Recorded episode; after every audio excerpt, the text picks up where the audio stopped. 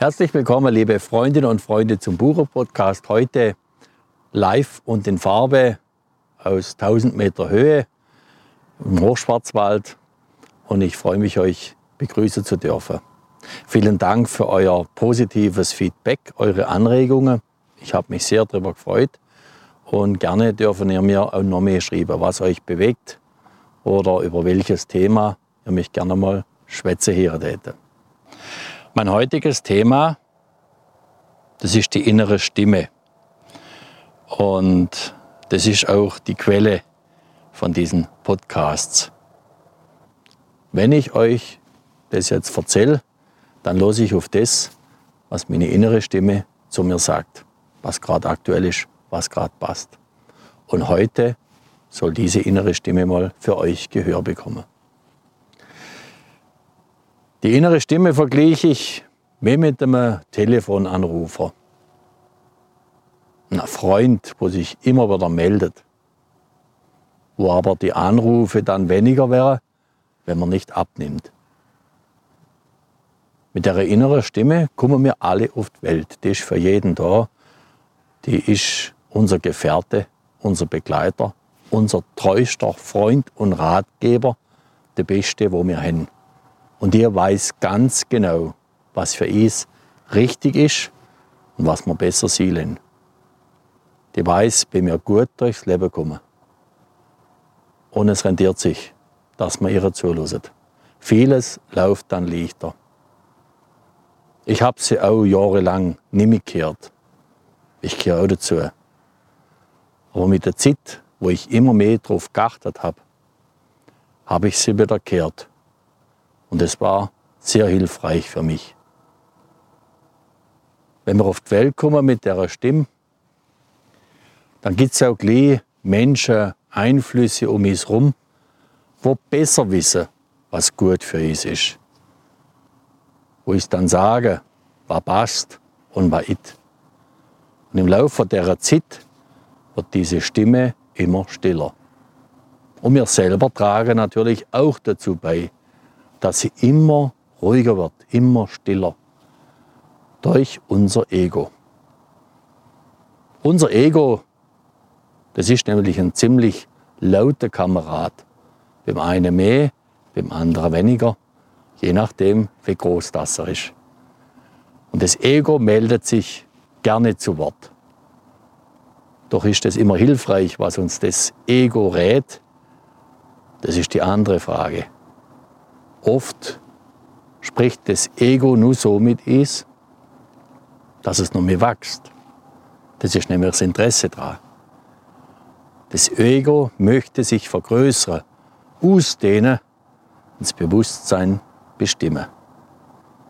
Das ist oft weniger hilfreich und bringt dies ab von dem Weg, den wir gehen sollen. Den wir gehen, wenn wir auf die innere Stimme unseren inneren Ratgeber hören. Doch wie schaffe ich das, wieder die innere Stimme zu hören, wenn ich sie jahrelang verdrängt habe, auf die Seite geschoben, wenn ich nur noch nach dem Ego gehandelt habe oder so gehandelt habe, wie das andere von mir erwarten.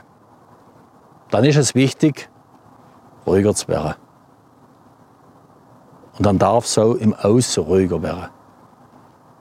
Dann ist es hilfreich, wenn man sich einmal zurückzieht auf sich selber besinnt, sich mit sich selber beschäftigt und ich weiß aus eigener Erfahrung, das ist ganz schön anstrengend.